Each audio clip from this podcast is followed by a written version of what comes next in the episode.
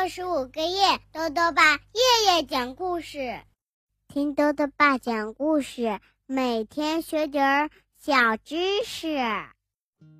亲爱的各位小围兜，又到了豆豆爸讲故事的时间了。今天呢，豆豆爸继续讲《奇异魔法帽》下集，作者呢是法国的施马赫，曾希翻译，由长江少年儿童出版社出版。昨天啊，我们讲到了安东尼和一位怪异的先生把帽子呀给拿错了，而这顶拿错的帽子呢，居然是一顶真正的魔法帽，还变出了一匹小马。安东尼会把小马再变回去吗？一起来听故事吧。奇异魔法帽下集。我赶紧拿起魔法帽，我们得立刻把小马变回去呀！艾玛试着劝说小马：“求求你了，美丽的小马，快回到帽子里去吧。”然而，小马一点儿反应也没有。为了让它回去，我们尝试了各种各样的口令，最后甚至朝它喊：“要么消失，要么就等着被切成肉排吧。”可是，它好像什么也没听进去。更糟糕的是。小马喝饱水之后，就开始在浴室里狼吞虎咽。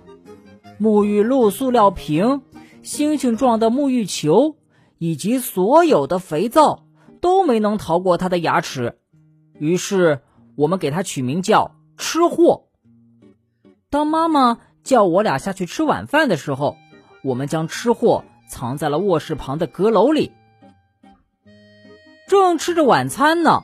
楼上突然传来一声马叫，妈妈竖起耳朵问道：“嗯，你们听到了吗？”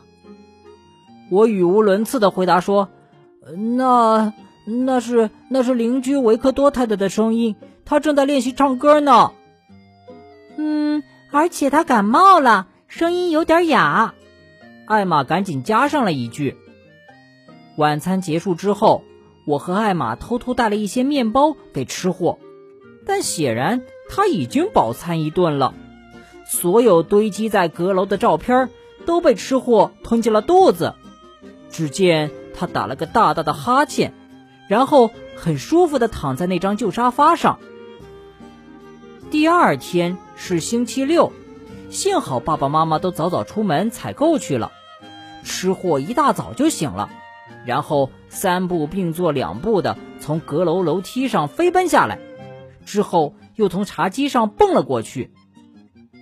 在去给吃货买面包的路上，我发现大街上到处都贴满了寻物启事，上面写着：“如果有谁捡到一顶高高的帽子，请务必将它归还给梅林先生，地址是魔法街十八号。”我和艾玛赶紧拿起帽子，牵上吃货，朝魔法街跑去。找到十八号门牌后，我们按下了门铃。梅林先生出现在门口，他正是昨天在这条街上碰到的那位先生。我们被邀请进了屋。进屋后，他对我们说：“非常感谢你们把帽子还回来。你们有所不知，这顶帽子……”现在出了点故障，它可以变出小动物，但是无法让小动物回去。梅林先生很抱歉的解释说：“我很遗憾，我已经没有地方收留你们的小马了，因为上个月我的几个外甥用这顶帽子变出来好多动物。你们看，只见在魔法师的房屋后面。”很多鸵鸟围在一个小小的水塘边儿，占据了整个院子。我们只能选择把吃货带回去，让他暂时住在花园里。没想到这家伙一到家就开始狼吞虎咽地吃起草来。爸爸妈妈回来时，草坪已经被啃得平平整整，而吃货趴在一旁，心满意足地睡着了。爸爸妈妈看着这一切。惊讶的合不拢嘴。既然秘密已经暴露，我们只能从头到尾的跟他们解释清楚，并恳求他们收留吃货。爸爸妈妈思考了一番，对我们说：“其实啊，我们原本想要养一条狗，没想到来了一匹马，但这也不错，而且它还会帮我们修理草坪。”得到了爸爸妈妈的同意，我们都开心极了。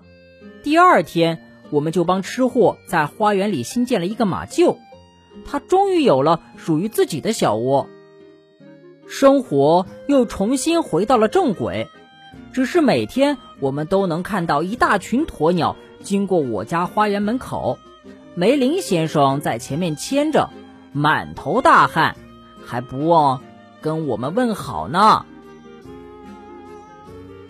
好了，小围兜，今天的故事到这里啊就讲完了。最后呢，又到了我们的小知识环节。今天啊，兜兜爸要讲的问题是。鸵鸟会不会飞？豆豆爸告诉你啊，鸵鸟呢虽然也是鸟类的一种，但是它却不会飞，因为鸵鸟的翅膀啊又短又小，但体重呢却有两百多斤，这样的身体状况是无法飞上天的。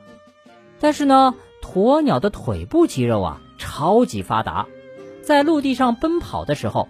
平均速度可以达到每小时八十公里以上，是奔跑速度最快的鸟。豆豆爸还想问问小围兜，故事里的梅林先生为什么没有收留小马呢？